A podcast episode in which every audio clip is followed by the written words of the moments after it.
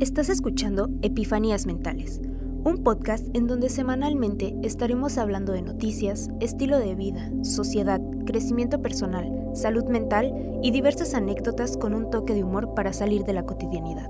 Conducido por Orlando Lagunas. Atrévete a abrir tu mente, diviértete y relájate. Te invito a ponerte cómodo para disfrutar de este viaje y sumergirte en tu dosis de epifanías mentales.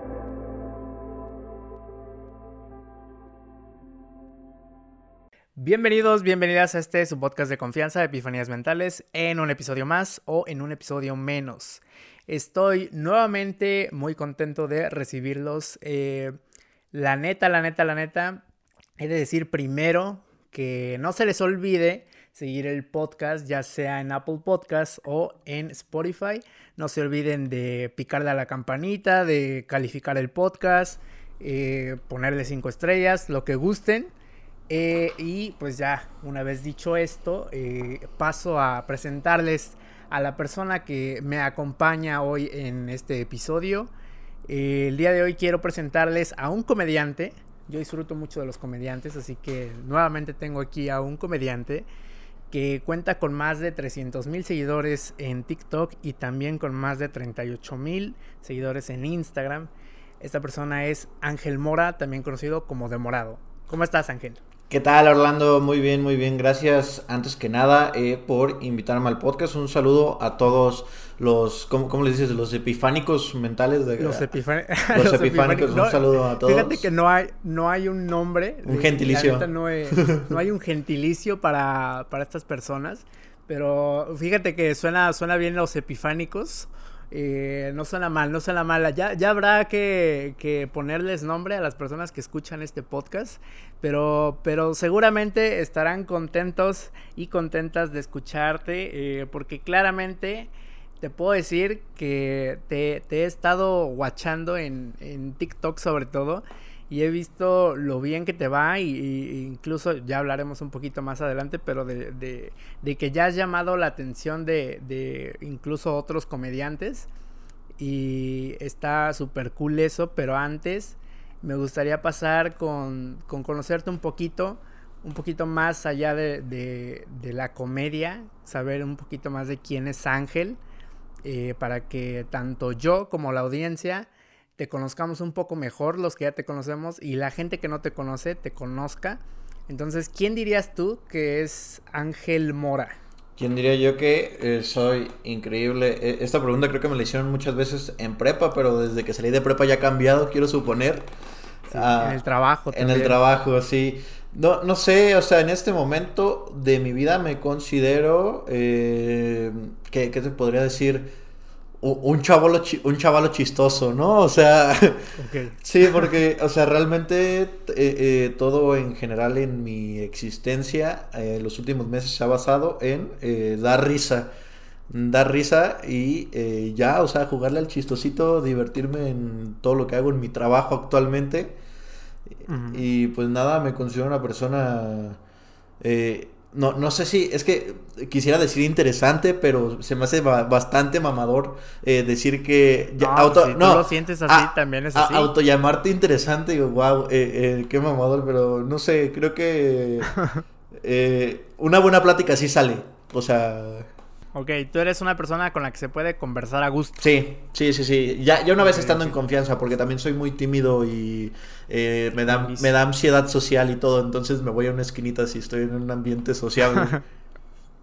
Oye, qué peculiar, ¿eh? Es algo muy común, siento yo. O sea, porque yo, yo veo a los comediantes desde, desde una perspectiva muy... De, muy de fan tal vez, o a lo mejor no de fan, pero sí de alguien que está que es ajeno a ese, ese rubro, por así decirlo, y, que cada uno tiene como sus conflictos con la sociedad, ¿no? Y, todos los tenemos, pero es como curioso que alguien que se sube al escenario a hablar de sí mismo, de sí misma, eh, con humor, como que tenga esos conflictillos. Es literalmente subirte, tomar el micrófono y ser una persona totalmente diferente.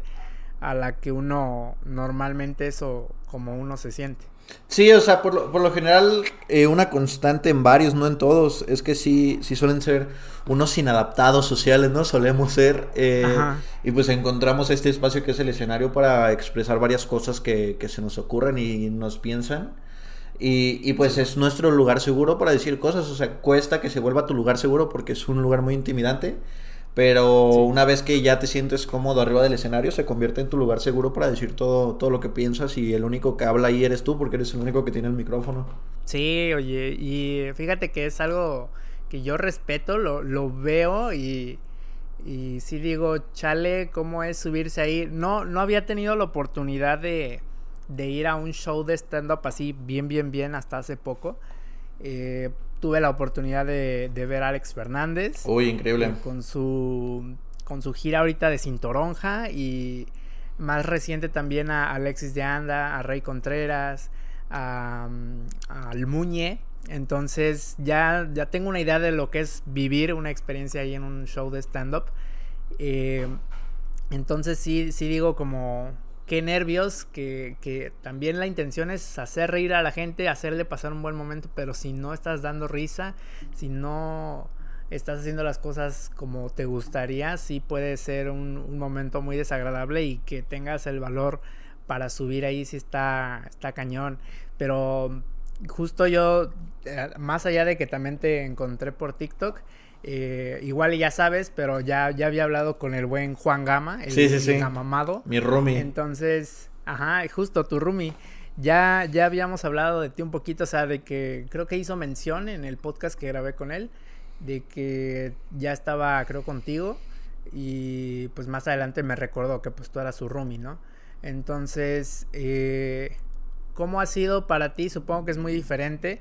La historia de Juan es diferente a, la tuya, supongo. Entonces, ¿cómo llegaste a, ese punto donde ya estás haciendo comedia? ¿Cómo te interesaste? ¿Quién te inspiró? Y, cómo llegas al punto de, ser roomie del buen Juan Gama. Ok, pues mira, o sea, yo, eh, toda esta historia empieza a los 16 años. Yo tengo 20 años actualmente y yo empecé a hacer stand-up a los 16. Eh, yo nací en Tepatitlán de Morelos, Jalisco, un pueblito muy alejado de eh, varias cosas, eh, pero bonito, ¿no? Ya no voy a decir que está culero porque la gente se me enoja, pero es, es un pueblo bonito para estar unos cuantos días, no para vivir mi, el resto de mi vida.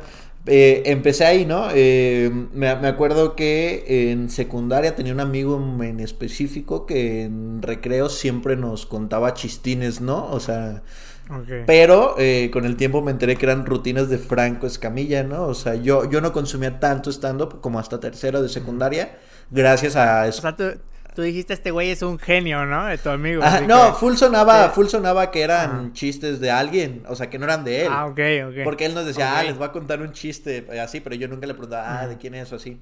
Y ya hasta que una vez sí le pregunté, ya fue como que, ah, este es este güey tal y tal y tal. Y ya empecé como en tercera de secundaria a ver monólogos y así. Y me, me fui de, de, lleno. Casi, casi con Franco Escamilla y los Comedy Central que están en YouTube. Todo lo que se veía en YouTube lo, lo había visto. Eh, después de ahí, en, en qué habrá sido eh, segundo, entre segundo a cuarto semestre de prepa, no estoy seguro, por ahí en esas fechas. Eh, abrió un bar de stand-up en Tepatitlán de Morelos, cosa curiosa porque es un lugar muy chiquito que abrieron un bar de stand-up. Eh, yo iba caminando y vi de que eh, la puerta de Alcalá, eh, stand-up y bistro, así exactamente, así decía.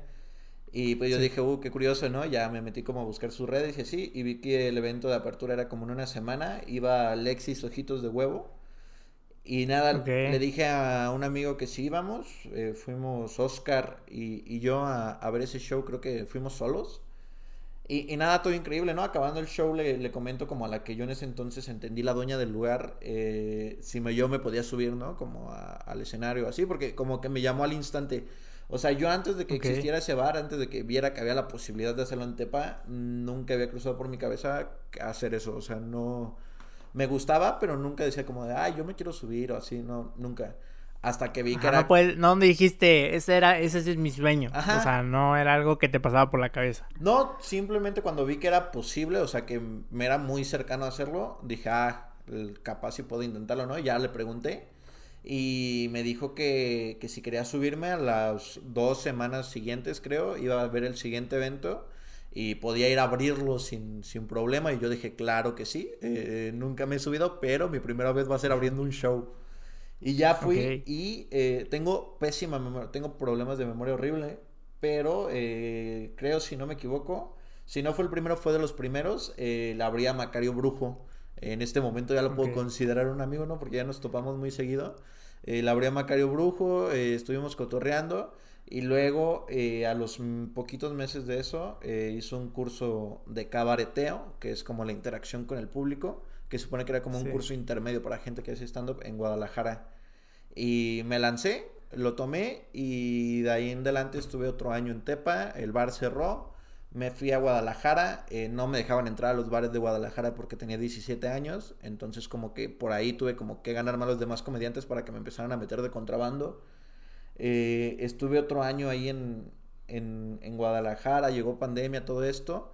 Y en abril de 2021 me mudé a Querétaro, a Querétaro buscando pues seguir haciendo comedia, ¿no? Sí. Porque, Porque me, me platicó Juan Gama que, bueno, toda el área metropolitana de Ciudad de México, o sea, si está muy competido de por sí en Ciudad de México, donde debe de haber mucha gente eh, comediante buscando como, ahora sí que los reflectores, por así decirlo.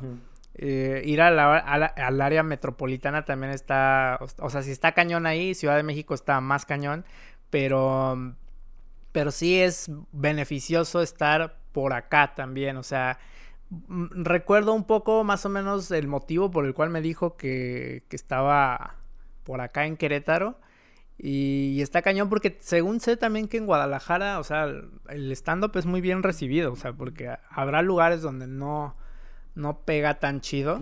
Y quiero decir que, por ejemplo, Cuernavaca, o sea, sí, sí puede decirse que es un buen lugar, pero también hay, hay mucha... No hay tanto apoyo más bien, no creo que pegaría tanto la gente aquí armando stand-up como en lugares ya más posicionados. Entonces sí está curioso que te hayas decidido venir para acá y que, que pues también estuviste como un año ahí entre que sí que no, ¿no? O sea, para poder ser mayor de edad, que te pasaran, a que te dieran chance y todo eso. Sí, eh, en, en, Guadalajara hay unas, es muy, muy, muy bien recibido el stand-up, o sea, a los comediantes en general les gusta mucho ir a Guadalajara porque el público de Guadalajara es muy grande, suelen ser shows muy bonitos. El tema es que pues eh, yo aún cuando vivía en Guadalajara no tenía ningún público, ¿sabes? O sea, yo no era eh, un comediante reconocido. Eh, y lo que yo estaba buscando más que nada era una escena de comedia más amplia. En Guadalajara hay, escena, hay una escena de comedia, hay comediantes y todo. Pero quieras o no, a comparación de Querétaro es una escena todavía chica. O sea, aunque el lugar Guadalajara sea más grande, la escena de Guadalajara es más chica. Eh, hay, yo creo, unos tres opens por semana o cosas así. Y acá en Querétaro, creo que por lo mismo de que está cerca de Ciudad de México y porque uno de los bares de stand-up más importantes a nivel nacional está en Querétaro, eh, ha sido como eh, motivos, circunstancias para que la escena cada vez crezca más. Ahorita creo que somos como 130, 140 comediantes en total en Querétaro. Y, y eso da que hayan muchos opens, hayan muchos shows, o sea, eh, es como una escena muy bonita antes de dar el salto a, Ciudad de México, que es como la escena fuerte, fuerte de stand-up. las grandes ligas, ¿no? Ya es, eh, saltar a, lo, a lo bueno, por así decirlo. Ya es lo más importante, porque ahí hay probablemente más de un bar. Yo no conozco tanto como cuáles son los lugares, así que dices, me tengo que presentar aquí para tener como más renombre, más respeto, decir ya pasé por aquí, por aquí, por aquí, fui bien recibido. Em, pero qué chido, qué chido la, forma en la que llega. Supongo que ahí en esa escena, en, en el momento en el que tú llegas a Querétaro, mm, a lo mejor no conocías todavía a Juan o ya lo conocías o cómo lo conociste. No, a Juan lo conocí, puede ser en diciembre o noviembre del 2021, no estoy seguro. Pero eh, lo conocí en alguno de los Opens que hubo. Eh, yo fui a un Open y a él también fue. Eh, estaba acá en Querétaro por alguna circunstancia, no me acuerdo por qué. Pero yo fui y Eh, no sé si estoy mintiendo, pero creo que ese Open lo hosteé yo. Yo estuve como host. Em, entonces ya saliendo como a cotorrear con todos, em, me encontré con Juan, ¿no? Nos hicimos como compitas, nos seguimos en Insta y ahí quedó, o sea, realmente no, no hubo mucha otra cosa. Y luego, eh, ya como con el tiempo, eh, salió alguna cosa de que de alguna forma me enteré que se iba a mudar o así, y mi contrato en el DEPA en el que estaba estaba como por terminar. Y le dije, ah, pues si te vas a venir por acá, hay que ser roomies, ¿no? Y, y ya como veía que tenían una vibra similar a la mía, ¿no? O sea, de que eh, los dos no la pasamos en la computadora, no salimos, eh, no somos como tanto desmadre. Eh, se me hizo como buena idea y fue como algo que se hizo muy rápido, o sea, de que en el mismo mes ya estaba todo y al siguiente nos mudamos ya juntos. Qué chido, qué chido. Y qué bueno, porque también es difícil encontrar a gente que, que está como en la misma sintonía que tú, ¿no? Ambos gustosos de la comedia y que también, como dices, no están tan metidos en la fiesta, que a lo mejor sí se dará una que otra vez, pero no es algo de, de cada fin de semana como a lo mejor mucha gente lo hace. Y son más tranquilos, probablemente más de estar, como dices, entre la compu, los videojuegos, no lo sé. Pero, ¿cómo ha sido también? Más bien, ¿cómo fue ese proceso? Que también me quedé con la curiosidad de cómo fue esa primera vez que te presentaste cómo armaste tus chistes, tu rutina en esa vez que estuviste en el bar que abrió en, en, ah, allá en Jalisco, en, Morelos. Este, cómo estuvo ese show y si seguiste mejorando como los aspectos de los chistes y te los llevaste para Querétaro, ya no los volviste a ocupar, porque pues dices que estuviste también tomando un curso ahí de, de cabaret, entonces para interactuar más con el público? ¿Cómo, cómo fue todo eso también? Eh, a ver, eh, como te decía, yo, yo tengo problemas de memoria en, en general, o sea, es, tan heavy, no recuerdo mi infancia, no recuerdo adolescencia, o sea, como que cada que cumplo un año se me borra el otro y, y recuerdo cosas muy, muy específicas. No recuerdo cómo me fue en el la primera vez que me subí, o sea, no la tengo tan clara. Estoy casi seguro que me fue de la verga. Eh... Ok, tal vez por eso también se borró. Sí, sí, sí, o sea, lo, suprimiste. toda mi, etapa, mi etapa en Tepa la tengo súper borrosa. Eh, ok. Lo único que recuerdo... Pero sabes que estuviste sí, Sé, sé que lo que me solía salvar mucho era eh, las interacciones con el público. Cuando yo me ponía a improvisar con el público, fue como lo que me Mm, sacaba risitas y lo que me hizo como motivarme a seguir, seguir, seguir. Eh, pero de inicio, de inicio, eh, sí me costó yo creo unos dos, tres meses empezar como a agarrarle un ritmo, empezar como a entender cómo se escribía y todo eso, porque acerca de escritura y todo eso no tomé ningún curso los primeros dos años. Entonces todo fue como irlo descubriendo yo mismo. Y eh, recuerdo, tengo un chiste que recién volví a hace como dos meses que yo usaba eh, cuando inicié y lo dejé de usar como dos años y ahorita lo volví como a sacar y lo arreglé poquito y lo subí de hecho a TikTok y le fue muy bien, entonces creo que ya es un chiste bueno, o sea que es uno de los, mis primeros. Y eh, el chiste de mi primera vez también fue de los primeros, el de mi primera vez y el de mi color de piel, esos dos fueron los primeros chistes que aún conservo eh, hasta estas fechas, o sea, obviamente muchísimo, muy, muy cambiados pero eh, la esencia principal sigue, sigue siendo esta. Que también se pueden encontrar fragmentos de lo que, de, lo que haces en TikTok para la gente que, que no sabe hasta el momento de con quién estoy hablando. O sea, para que le pongan cara a esa, a esa voz, eh, vayan a, TikTok y a, y a, Instagram, que es donde pueden estar viendo lo que hace, que, que igual hablando de que dices que tienes buena interacción con el público, pues uno de tus videos más virales precisamente es este que es muy bueno, donde tiene como más de un millón de, likes, según yo, porque no hace mucho vi. Y que le dices a la chica como de que, ah, es que voy a hacer chistes, ¿no? Porque no había ah, entendido lo que habías dicho de, del chiste de, de que, que tu papá lo único que sabe es que, que, más bien la gente del público ya sabe más de lo que tu papá, ¿no? Ah, que, te llamas Ángel Mora. Ajá, sí, sí. Ajá, que es tu nombre. Entonces es muy buen chiste y la gente sí, se, o sea, la agarró más como con ese coto que armaste o sea, pues improvisando también de algún modo, porque es como mucha agilidad mental, o sea, estar en ese momento y ver qué te sacas, porque puede, puedes dar risa, pero también puede que no, y, y sale muy bien lo que haces también ahí. Sí, e, es algo, o sea, la interacción con el público, todo esto es como algo de lo que más se me da, lo que más trato de explotar en mis shows porque en general como toda mi vida yo me considero una persona verguera, eh, disculpen la palabra, pero... no, tú puedes decir lo que quieras en el podcast. Sí, sí, sí, pero me considero una persona verguera, ¿sabes? O sea, de que en la escuela y todo esto, pues siempre fui el chistosito, pero chistosito en plan de responder algo a algo que alguien más dijo, ¿no? Entonces, eh, me gusta como improvisar y todo esto y tratar como de hacer chistes utilizando con lo que está pasando a mi alrededor me gusta mucho y digo verguero porque puede salir mal. Afortunadamente hace rato que ya no sale mal, pero eh, siempre está esa, ese, ese volado de que puede que salga muy bien o muy mal. Sí, porque se puede convertir lejos de un momento gracioso en un momento incómodo, ¿no? Porque puede que, o sea, tú lo dices con la mejor intención, pero sale mal y se te ofende a alguien. Porque también no, que nadie sabe qué tipo de gente llega a verte a un show quién está presente ahí y si lo va a tomar a bien o mal. Que lo ideal es que siempre lo tomen bien, pues porque es un momento para pasar el rato chill, agradable, no para ir a, a pelearse con la gente.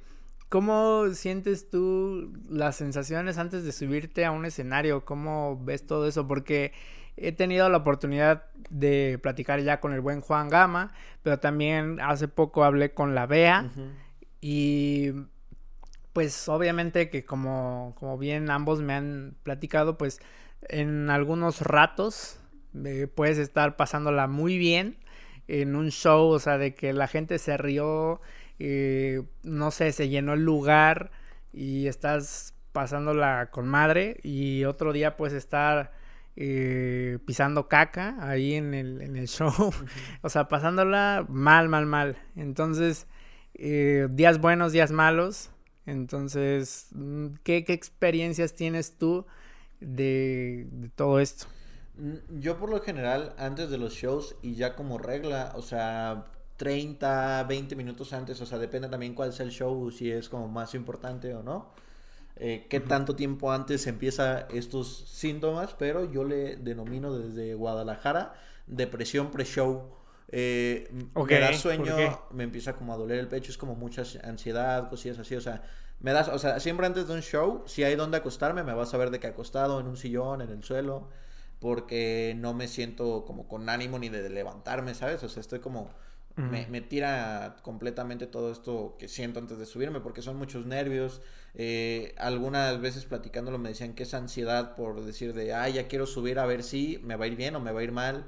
Eh, y, creo que sí, ahorita la teoría que más tengo es esa, que me da como ansiedad de que ya quiero que pase, o sea, ya quiero subirme y quiero que el tiempo de espera que, está antes se vaya y ya nada más eh, directo a subirme.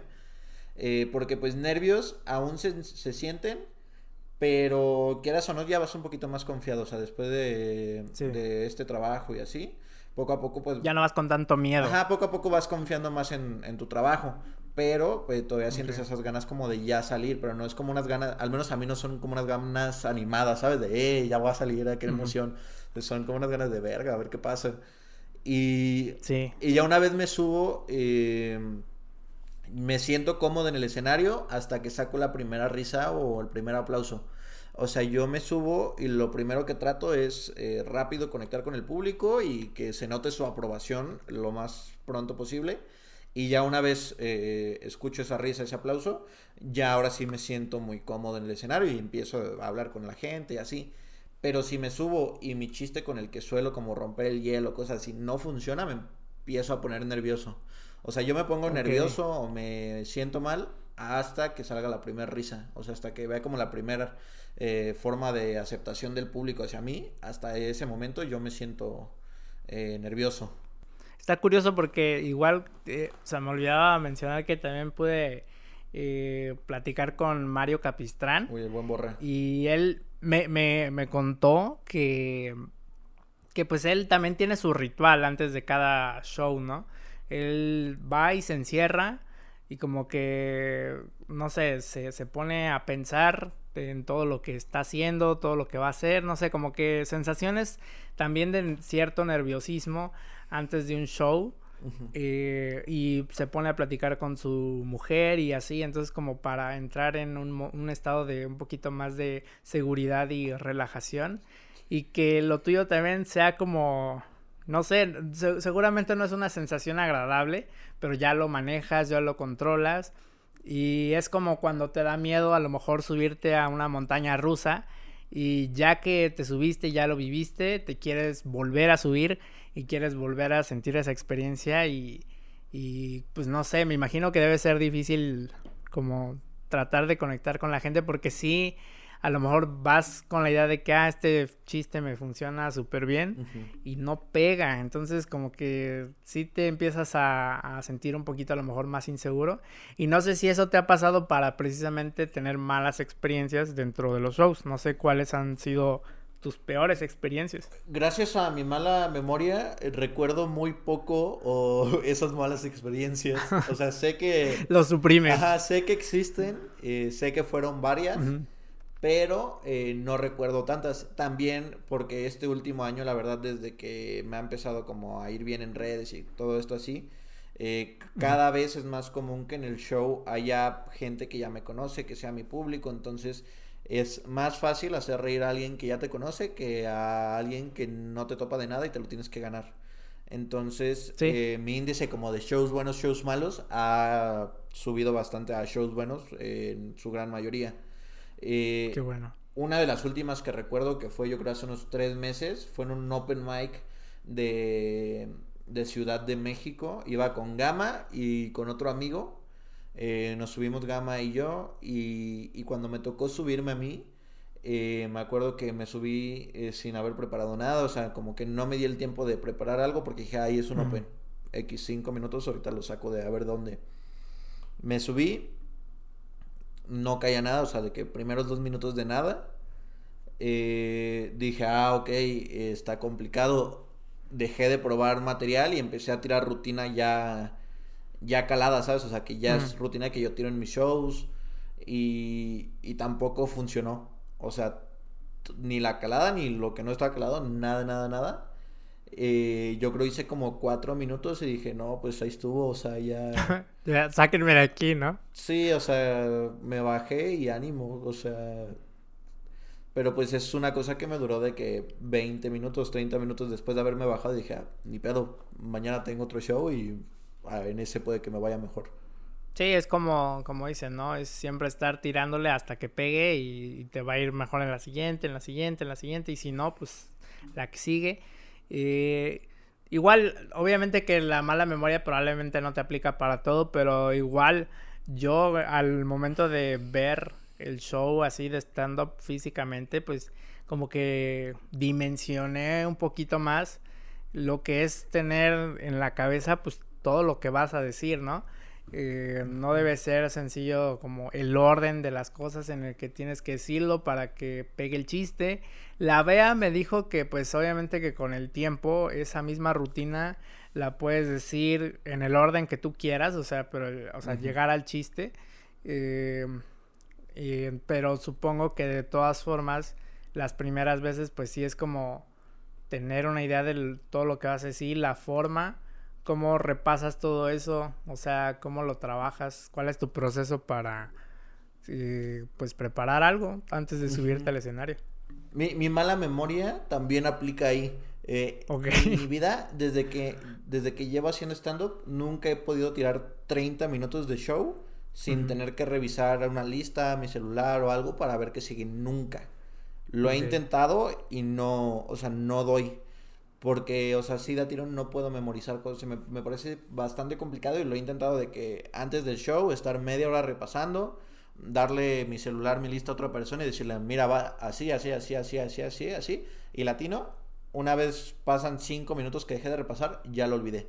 O sea, mis chistes, los que ya tengo calado, los que ya he dicho varias veces, no se me dificulta contarlos, pero eh, también mis rutinas, o sea, mis beats son súper cortos por lo mismo, porque no puedo hacer un chiste de 5 minutos y recordar los 5 minutos enteros.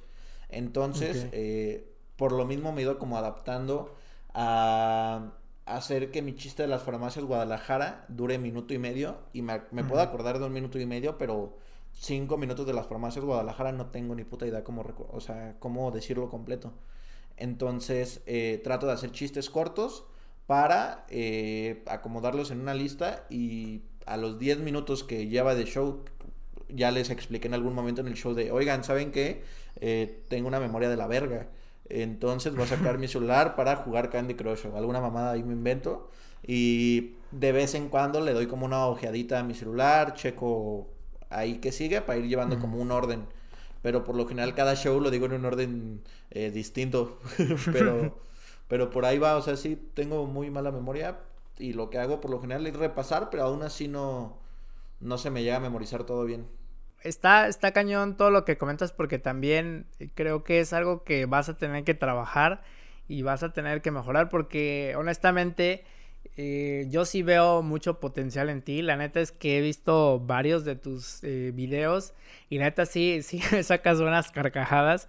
Y creo que obviamente eso se va a seguir reflejando más y más en el futuro. Y vas a tener que tarde o temprano sacar una rutina de una hora. Entonces, o más de una hora. Y así que pues yo creo que va a ser como que hora de que vayas trabajando todo eso. No dudo que, que obviamente vayas tú dándote cuenta de que ahora vas a necesitar más tiempo en el escenario y tú sabrás cómo trabajarlo, pero sí va a ser bueno ver qué hace el buen eh, Ángel para sacar eso más adelante, porque, porque pues sí va a ser necesario que en algún momento aprendas toda tu rutina. Quiero pensar. La neta desconozco la forma en que trabajan los demás comediantes, pero sé que, por ejemplo, igual le comentaba a la Bea que escuché en algún podcast a Ricardo Farril y a, Alex Fernández que pues se graban, ¿no? Para escuchar cómo les va en cada show, cómo dicen las cosas. No sé si tú y Juan o tú más que nada eh, apliquen la misma o cómo sientes que vas a, a mejorar las cosas que haces en el escenario, cómo trabajas en eso. Tú solito pues te das cuenta, dices, es, la cagué aquí o, o sí te grabas? Pues por lo general todos los shows están grabados porque pues es el material que subo a redes. Entonces, eh, uno, pues suelo verme muchas veces porque me estoy editando todo el tiempo. Y eh, una vez bajando, yo ya, o sea, tengo medido en qué lugar, o sea, este chiste eh, cae risa aquí, aquí, aquí y aquí. Entonces, si yo me bajo y en alguno de esos lugares que yo tenía marcado no hubo risa, digo, ok, capaz si es algo mal acá, lo dije diferente, cualquier cosa. O sea, al menos la autocrítica entre mi grupito de comediantes con los que suelo girar y así, sí es algo eh, fuerte, ¿no? O sea, o sea, estamos como todos muy abiertos a, en cuanto nos bajemos, primero cada quien eh, ver qué hizo mal y luego ya entre todos eh, sí decir, oye, aquí te fuiste tal, aquí estuvo culero, tal, tal, tal. Y pues entre todos sí nos solemos ayudar a, mejorar. Eh, viajo mucho con Brandon Marure. Y, los dos somos igual, o sea, los dos traemos como el mismo chip de eh, ser una autocrítica fuerte y aunque el show hubiera sido un showzazo, si en uno, en un chiste te equivocaste, bajando es, te equivocaste en ese chiste, o sea, no tanto, ah, qué verga te fue, lo primero es, eh, te equivocaste en ese chiste y va esto y lo entendemos como, ah, se mejora para la siguiente. Sí, una buena autocrítica y también retroalimentación, porque es bueno, o sea, ser sincero, no andar con el típico qué, qué bueno que te fue chido, no sé qué, sigue rifándote así, cuando realmente te puedes dar cuenta como, chin, aquí yo sentí que aquí eh, se te fue el pedo, que aquí no estuvo tan bueno tu chiste, o como que le faltaron más ganas, o la forma, no sé, algo. Entonces es, bueno que entre ustedes se vayan ayudando. Porque pues para eso también sirven los open mics, ¿no? Que, o bueno, en general lo que ahorita ustedes están haciendo les va a servir pues obviamente para un futuro que es como, ok, ya probé material, estuvo chido, no estuvo chido, lo pruebo, lo sigo probando, eh, tal vez ya no lo quiero usar, no sé. Ustedes saben más o menos cómo, cómo van trabajando. Eh, me gustaría saber también cómo decidiste ocupar ese contenido para subirlo a redes sociales, si checaste que se estaba empezando a subir el contenido, si, si dijiste vamos a ver si esto me va a dar más difusión o te gustaba ya TikTok porque pues está pegando chido tu contenido ahí, no sé si Em, ¿Te convenció alguien para entrar? ¿Cómo te metiste también en ese mundo? Pues eh, yo en Guadalajara conocí a un TikToker comediante que se llama Andrew Witachi, algo así, no sé cómo se pronuncia su apellido, es muy blanco su apellido. Eh, pero lo conocí, ¿no? Porque el güey empezó a hacer comedia y así, el güey como que siempre me dijo de que hoy ya es TikToks y así. Pero me lo decía en plan general, o sea, ni que subiera rutina ni nada, y como que siempre le di el avión de que, hey, sí, luego. Y eh, ya una vez llegando acá a, Querétaro, eh, platicando con, con Santiago Flores Meyer, un comediante igual escritor, me dijo que me debería de subir mis rutinas a, a TikTok. Pero me lo dijo así como en el aire, ¿no? Creo que salió como a la plática, algo así, de que le había dicho que me había grabado. Y yo antes de eso, la verdad es que no había visto al menos comediantes acá en México que estuvieran eh, subiendo su rutina a TikTok en el tipo de formato que lo estoy haciendo. Eh, en eso sí que fui como uno de los primeritos. Eh, si acaso Gon, Curiel, perdón, Gus Proal lo llegó a hacer como algunas veces, le pegaron algunos y después duró como creo unos meses sin subir nada. Y ya luego como que empecé un poquito más yo constante a subir cosillas y así. Y desde el primero le fue bastante bien, entonces como que empecé a agarrarle la mañita de los que los subtítulos también trajeran chistes, eh, tratar como de mandar gente a otros lados para que de que más chistes acá y así. Sí. Y al inicio pues fue full full full rutina y ya luego le empecé como para que me conocieran más en persona, o sea, más personalmente a todos. Y hasta ahorita ahorita ya lo tengo creo que ya es como una comunidad un poquito más más amplia y que me conocen lo que les he dejado de conocer, que no solamente es de que mis shows y ya. Y la verdad es que estoy bastante contento con el resultado de eh, ser conocido por mucha gente como el comediante de TikTok. antes me causaba un poquito de conflicto, ¿no? De ser el de TikTok y así, pero digo, pues al final de cuentas eso es lo que está llenando shows y todo esto, ¿no? Entonces, mientras el material sea bueno, no veo por qué, por qué me causaría conflicto ser reconocido así. Y, la verdad es que sí te está rindiendo frutos a final de cuentas, que no solamente va en torno a que te lleguen seguidores, que a lo mejor precisamente por eso como que se ha ido escurriendo ese como esa, esos frutos pues, o sea, de que te llegan seguidores no solo a TikTok, sino que la gente que ya te vio ahí, ahora pues te quiere conocer un poco más en Instagram, saber qué más haces y que no solo se trata de eso, sino que también la gente te deja ahí comentarios de que pues eres bueno, a lo mejor también te da retroalimentación o te puede tirar hate, pero también llegas a gente como Franco Escamilla, como tú mismo lo compartiste, eh, pues ya, ya saben quién eres, ya saben quién eres la mole, eh, Franco, y que obviamente hablan bien de ti, hablan bien de lo que estás haciendo ¿Y ¿Cómo tomas tú todo eso? ¿Cómo has visto a la gente, la comunidad que se te ha formado? La, la verdad, yo en general estoy súper, súper agradecido como con toda la comunidad que en este momento eh, tengo. Porque yo veo a otras cuentas de TikTok y así, y siento que el hate que yo recibo es nada, o sea, comparación de lo normal en una persona, en un creador de contenido, porque la verdad es que me llega muy poco y el que me llega el, el que me llega a llegar eh, suele ser como súper eh, sabes que te dicen don comedias y es como ah hate o no hate no sé o sea o y el chiste viene aparte cosas así pero es muy muy poco o sea siento estoy casi seguro que tengo videos donde ni siquiera hay hate sabes o sea que es como más 10 comentarios 10 comentarios de hate a la semana de 400 que recibo entonces, mucha banda está como eh, muy buena vibra siempre, me mandan mensajes muy bonitos ya luego por privado, me comentan cosas de que eh, estaba pasando la de la verga hasta que me salió este TikTok. Entonces, pues la verdad es que yo estoy súper agradecido porque convirtieron uno de mis hobbies en mi trabajo. Qué chido, qué chido. Porque yo creo que eres de, de las personas afortunadas, porque como bien dices, hay mucha gente creando contenido en TikTok que sí recibe críticas fuertes, pero la neta es que, bueno, yo por lo menos cuando me meto a los comentarios, yo me doy cuenta de que hay gente que ya tiene el, como ciertos chistes que se ven en, en, otros TikToks, no sé, por ejemplo, en un TikTok ves a una persona cayéndose y en otro ves a un perrito haciéndole chistoso y en otro TikTok ves a una persona peleándose con otra. Entonces, no sé, como que la, la constante es como decir, efectivamente esto es cine o no sé qué. Y siempre hay gente como que tirando el mismo chiste, pero pues va con vibra chida o como chistes muy buenos que siempre van a aparecer al principio y el hate casi no, no existe o bueno, yo no me doy cuenta eh, en los comentarios que yo veo. Pero es, obviamente hay, obviamente hay y creo que eres muy afortunado al no tenerlo.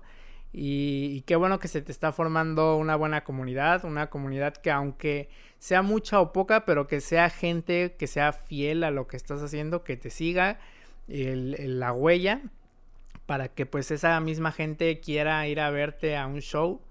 Y va a ser muy bueno ver qué, te depara también en, en el crecimiento de esta red social, porque pues como bien sabemos, TikTok es una red social muy masiva y pues no sé eh, cómo se puede llegar a controlar todo toda esa gente, toda esa masa, ese éxito, porque pues nadie te enseña a manejarlo.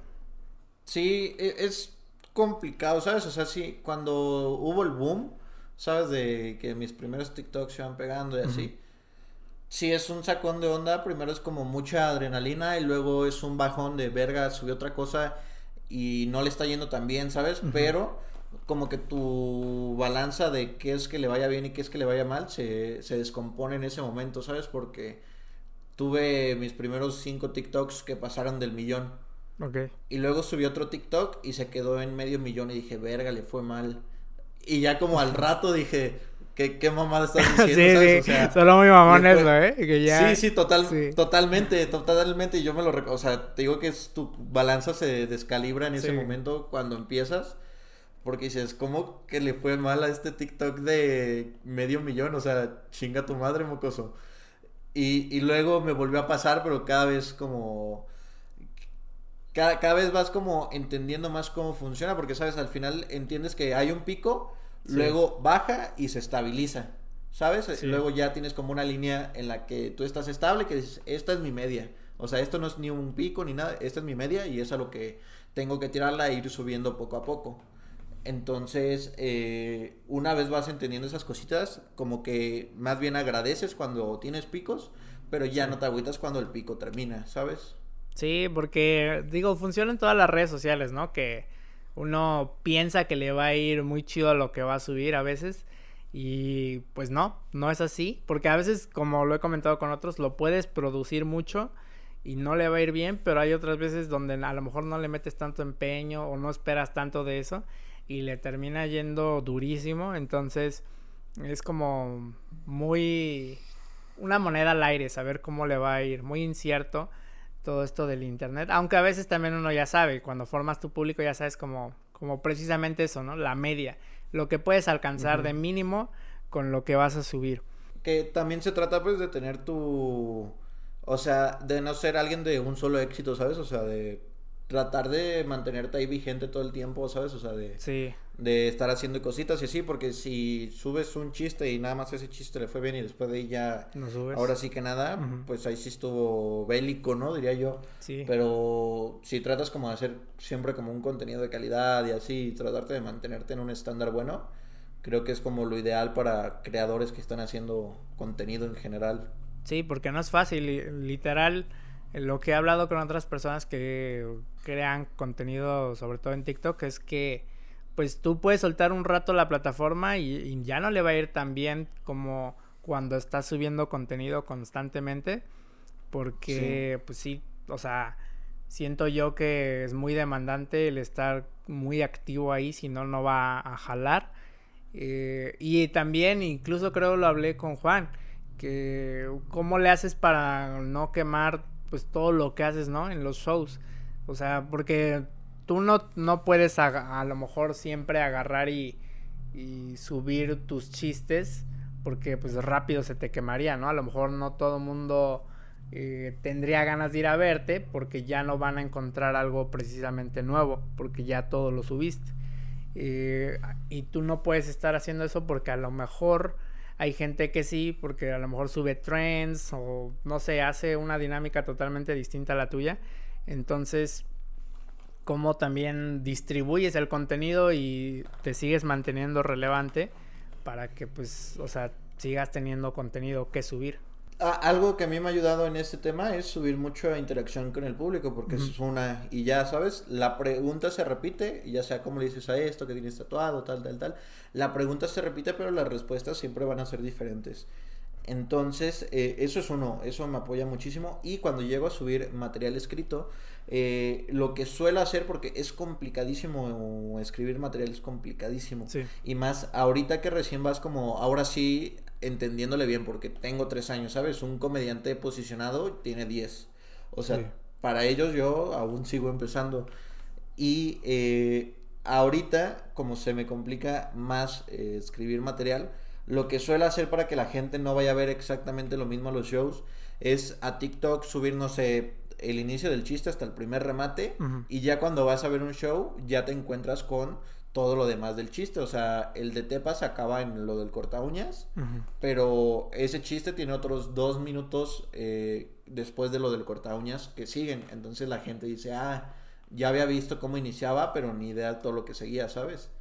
Y además que que mucha gente, de hecho yo dejé de contar algunos chistes porque dije, no, es que este video ya en TikTok lo vio muchísima gente. Y luego acabando los shows o hasta veces que me llegaron a decir cuando yo estaba a mitad de show, sí.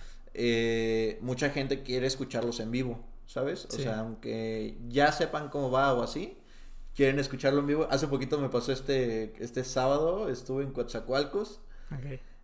Y cuando iba a contar el de la farmacia de Guadalajara, alcancé a ver un morrito de que hasta enfrente, de que pegándole a su papá como con la mano de, ey, bebé, bebé, ahí va, ahí va, ahí va, ahí va, ahí va. me cagué de risa, o sea, hasta lo hice, lo hice notorio en el escenario y todo. Pero, o sea, mucha gente le emociona ver lo que ya vio en, en TikTok, verlo en vivo. Y además que viene con cosas extras, ¿no? O sea, viene con otra mitad del chiste nuevo, viene con improvisaciones nuevas. Y pues, o sea, chistes que todavía, porque todavía tengo chistes que no he subido, ¿sabes? Entonces yo creo que en texto ha de haber un 40, 50% que ya está en redes y todo lo demás es nuevo, más toda la improvisación. Y sacas que, bueno, o sea, obviamente que no es sencillo como bien dices, pero tienes como un estipulado así de decir, de aquí al siguiente mes ya tengo que tener otro chistecillo por ahí nuevo, o te propones sacar algo nuevo cada cierto tiempo? Como tal meta, no tengo ninguna, la verdad, porque como no puedo sentarme, o sea, mi proceso de creación es muy diferente al de varios, porque yo no puedo llegar y sentarme y decir, voy a escribir de este tema. Porque no me sale natural, ¿sabes? No lo considero realmente, siento que lo fuerzo. ¿Cuál es tu proceso? Y mi no hay ningún proceso, o sea, mi proceso es no tener proceso.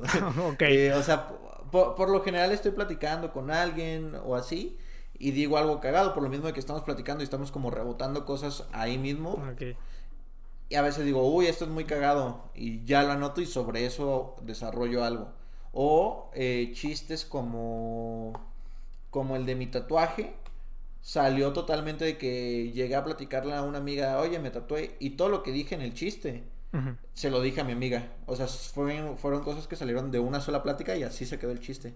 Lo arreglé poquito, pero ya. O sea, por lo general son chistes que se me ocurren de una o que estoy escuchando algo y digo, ah, qué pendejo. Como que muchos de mis chistes son ironías. Entonces me doy cuenta, ¿no? Reflexionando cositas o jugando cosillas así. De, pues, cosas, o sea, cuando voy caminando y voy divagando, de que escuchando música y aparte pensando en otras cosas, suelen salir como, como chistines y pues los anoto y por lo general salen ya en forma. Sí, o sea, no tienes un, un momento o un lugar para ponerte eh, creativo en el momento de, de escribir, sino que a lo mejor puedes estar a punto de dormirte y se te ocurrió algo o te pasó algo y luego luego a escribirlo. Eh, ¿Cómo has visto también a tu familia? O sea, porque obviamente que hubo un apoyo, quiero pensar, para, para que tú te fueras a Querétaro. Eh, a tu círculo social de amigos, amigas que han, que han visto de ti, o sea, como, ah, este güey la está rompiendo ya por Querétaro con lo que está haciendo. ¿Cómo has visto ese recibimiento? Pues fue curioso, al inicio en la comedia, pues sí, en mi familia había como tantito que decían guacala, ¿no? O sea, no, no como tal, pero sí que les molestaba que me hubiera vuelto tan nocturno, ¿sabes? O sea, que no llegara porque tenía show, o que tuviera que irme a otra ciudad porque tenía show, o cosillas así. Y más que nada porque en esa etapa todavía estaba en la escuela. O sea, todavía estaba en la prepa y cosillas así. Me tocaba luego faltar. Eh, pero algo que me ayudó, siendo curioso, es que yo, a mí me corrieron de mi casa a los 17 años. Yo empecé a vivir ya eh, solo a, esa edad, entonces tenía muchísimas más libertades eh, de hacer cosillas así, de nocturnas. Y, ya cuando me mudé a, Querétaro, pues yo ya estaba viviendo solo hace dos años. Entonces, eh, no, se me, no se me hizo tan complicado porque ya estaba como acostumbrada a esa vida. De hecho, les avisé a mis papás 15 días antes, creo, de, oigan, ¿saben qué? Me voy a ir a vivir a Querétaro. Uh, quiero hacer comedia allá y me voy a ir. Y pues más que nada les avisé, ¿sabes? O sea, no fue una, no fue pedirles permiso, nada más como avisarles, oigan, me voy a ir. Y con mis amigos igual, o sea, sí es algo que luego extraño porque pues mi círculo social acá en Querétaro es full de comediantes, todos son comediantes y todos son mayores que yo y dos, tres personas son de mi edad y ya. Pero todo mi círculo social de secundaria, prepa, con los que salía de fiesta y cosillas así, eh, pues ya están, ellos siguieron allá o se fueron a Guadalajara y, ya no los frecuento tanto, ¿sabes? O sea, ya voy una vez cada cuatro o cinco meses. Y, y, al menos desde ahora que, que pues ya eh, estoy viviendo de esto, que me empezó a viralizar y así, eh, lo toman muy chido. La verdad es que seguido me llegan mensajes de gente que conocí en prepa, amigos y todo esto. Eh, muy buena ondita, o sea, que les alegra todo lo que está pasando. Igual a mis papás que antes me presionaban como con que me metiera a la universidad y cosas así eh, ahorita como que ya lo aceptan más y ven que es algo como que sí me está dejando y que voy como, por buen camino. Entonces, pues ya ahora en vez de que cuando hablemos me digan de que, oye, ¿qué estás haciendo con esto y esto y esto? Me preguntan como, ay, ¿cuándo tienes show? ¿Sabes? O sea, ¿dónde es el siguiente? ¿Cómo te fue? O sea, ya es como que ya es muchísimo más aceptado en general por tanto como mi familia como mis amigos. Qué chido, me da gusto, me da gusto que ya hayas visto un cambio en ese aspecto y que tengas el apoyo, porque también existe la envidia, ¿no? Habrá gente a la que pues siempre va a ver que no le guste que te vaya bien o que no te quiera ver bien, pero qué bueno que hay mayor cantidad de gente que, le guste, que te esté yendo bien y a mí también me da mucho gusto que, que estés teniendo éxito por allá. No sé qué ciudades has visitado, pero estaría encantado de poder toparte pronto. no sé si en Ciudad de México, cuando vengas a, Cuernavaca. Pero yo encantado, yo encantado de poder verte ahí ya físicamente, poder conocernos y disfrutar de tu show. Porque también tengo curiosidad de saber qué es lo que no veo. Porque pues solamente veo ciertas cosas en redes. Y el resto del show pues es un misterio para mí. Eh, ya por último, me gustaría saber qué es lo que tú tienes como planeado. No sé si probablemente tengas ya mentalizado así como en futuro quiero esto. Pero a lo mejor tienes ciertas metas, objetivos que te gustaría lograr poco a poco. Eh, no sé, presentarte a lo mejor en tal lado para ti es un objetivo que ya está alcanzable, no sé. Porque pues obviamente todo de, poco a poco, ¿no? Entonces no sé si ya eh, has visto como esos frutos y que tú digas me motivo para seguir saliendo adelante, quiero abrirle a tal comediante que admiro, quiero presentarme en este lugar. ¿Qué has visto? ¿Qué, qué tienes de objetivos?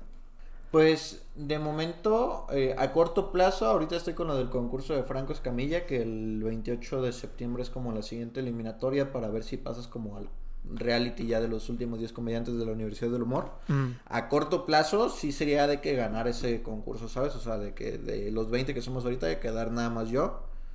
Y eh, pues después de eso, ver qué, qué facilidades o qué nuevas puertas se me abren gracias a, a eso.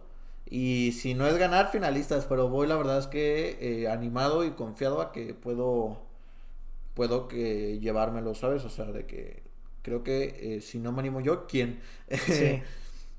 Luego ya un poquito más mediano plazo, eh, de preferencia ya el siguiente año, inicios del siguiente año, sacar una gira bien en, bien en forma, ¿sabes? Porque ahorita estoy yendo a ciudades y así, pero son fechitas que vamos agarrando poco a poco. Me gustaría de que ya el siguiente año sí sacar una, una imagen que diga gira nacional 2023 y todas las fechas de que de todo el año, ¿sabes? O sea, que ya esté tratado todo desde mucho antes y que digan, ah, va a venir a eh, Guadalajara en septiembre, porque ya lo dice aquí, ya está agendado, y, o sea, esa como lo que yo le estoy tirando. Y pues sí tratar que ya sea un show eh, individual, porque ya va a andar cumpliendo los cuatro años como comediante y suele ser el estándar que entre tres, cuatro años empezar a sacar todo ahorita de material. Entonces sí esperaría que ya para, para inicios del siguiente año poder empezar a girar eh, mi propia gira, estrenar mi, mi show completo. Entonces hay, trabajo por hacer y creo que es muy inteligente esperar hasta el siguiente año. O sea, no porque a lo mejor la gente siempre va a decir, hazlo ya, ¿no? O sea, no te esperes, sino que es inteligente porque de aquí a esas fechas tú puedes seguir creciendo en una plataforma como TikTok para que más gente te vaya conociendo, para que tú, si ojalá que en verdad puedas ganar ese concurso ahí con Franco Escamilla, pues también te des más a conocer todavía para que vayas con más seguridad de que puedes cubrir varias fechas en distintos puntos de México. O sea, porque siempre existe también el nerviosismo, ¿no? De qué tanto puedo llenar, qué tanto no. Entonces, para que vayas a lo mejor con más confianza. Eso sería muy bueno. Sí, esperemos que sí, eso es lo que le andamos tirando ahorita ya poco a poco irnos haciendo un fanbase que nos permita pues hacer una girita, ¿no? Y ya hacerla solos, ¿no? No acompañados ni nada, sino que todos vayan como exclusivamente a, a, verme a mí, no que a ver el show que voy a presentar. Qué cool, qué cool. Pues justamente ya estamos eh, más bien finalizando el podcast, mi querido Ángel. Eh, antes de despedirnos ya, me gustaría que rápidamente a la gente que nos está escuchando le dejaras tres recomendaciones de lo que tú quieras. Puede ser un libro, una serie, una película, una canción, un álbum de música, lo que tú quieras, un podcast. Ok. ¿Qué te gustaría recomendarle a la gente? Muy bien, muy bien. Eh, yo por lo general veo puras mamadas, entonces así que ustedes digan, nada, ah, ¿qué recomendación fue esto? Eh, pero en comedia, el especial de Bob Burham, eh, Inside y Make Happy, son especiales que yo creo he visto 20 veces cada uno. O sea, sí los veo muchas veces, los veo por lo general antes de un show muy, muy importante, como que me motiva, ¿sabes? Es como un un comediante en general que me gusta mucho y el show me parece eh, increíble. Entonces, esos especiales, eh, muy buenos, muy buenos, la verdad, si les gusta como la comedia un poquito alternativa, musical, tal, tal, eh, son muy buenas opciones para ver. los dos están en Netflix. Okay. ¿Qué otra cosita? algo, lo único que digo, uy, me vi bien intelectual porque vi a alguien que dice palabras que a veces no entiendo. Eh, el canal de Triline, no sé si lo conozcas. sí, sí, muy bueno. Suele español, ¿no? Ajá, suele tocar temitas acá interesantes que muchas veces pues sí te dejan ahí reflexionando dos que tres cositas y me han servido eh, bastante para luego escribir algunas cosas para los shows. Y eh, como último, una tercera recomendación, no sé, ¿qué, qué, qué podría ser? Material, material, uy, qué complicada esta eh, pregunta. No, pues mis TikToks. generalmente... rápido, mis TikToks. Ok, claro que sí. ok. es, es, una pregunta que deja como en shock. Ya, o sea, de tantas cosas que puedes recomendar, o sea, de que eventualmente dices, ay, ¿por qué no dije esto? La gente como que se le va, ya no sabe qué decir. Entonces es bueno, es bueno como que ver en, el colapso en el que entran a veces con la pregunta. Pero sí, eh, obviamente gente, no se olviden de, de seguir al buen Ángel en su cuenta de TikTok para que vean con quién estuve platicando, quién es este muy buen comediante. Muchas gracias. Eh, yo pues no tengo nada más que agradecerte el espacio que me pudiste brindar, mi querido Ángel. Eh, espero que más adelante podamos platicar, que esta no sea la última vez para saber qué fue lo que pasó de esta ocasión que platicamos en un futuro, qué es todo lo que viviste. Entonces, eh, espero que, más adelante podamos platicar. Eh, me caíste súper bien, me la pasé muy bien, se disfruta, en verdad sí se disfruta gente, platicar con el buen Ángel, que nos haya dejado un poquito de lo que es él y de las experiencias que ha vivido. Nada, muchísimas gracias. Es eh, de las cosas que tengo que decir. Siempre es un placer venir acá a, compartir espacios con, compañeros creadores. Entonces, eh, espero que a tu público le parezca interesante, entretenido todo lo que platicamos esto. Y nada, eh, muchísimas gracias por la invitación. Y en cuanto se pueda dar una segunda vuelta, con gusto, manito. Claro, claro, entonces seguimos ahí en contacto. Eh, no se olviden de seguir al buen Ángel como arroba de morado, tengo entendido, ahí en arroba Instagram. De morado en todos lados. En, todos lados, arroba de morado. Y eh, a mí me pueden seguir como Orlando Lagunas en Twitter e Instagram. Entonces, nos, ah, pues obviamente, pues como ya lo dije, no se olviden de seguir los podcasts en Apple Podcasts y en Spotify. Entonces, nos estamos escuchando en un siguiente episodio. Adiós. Bye.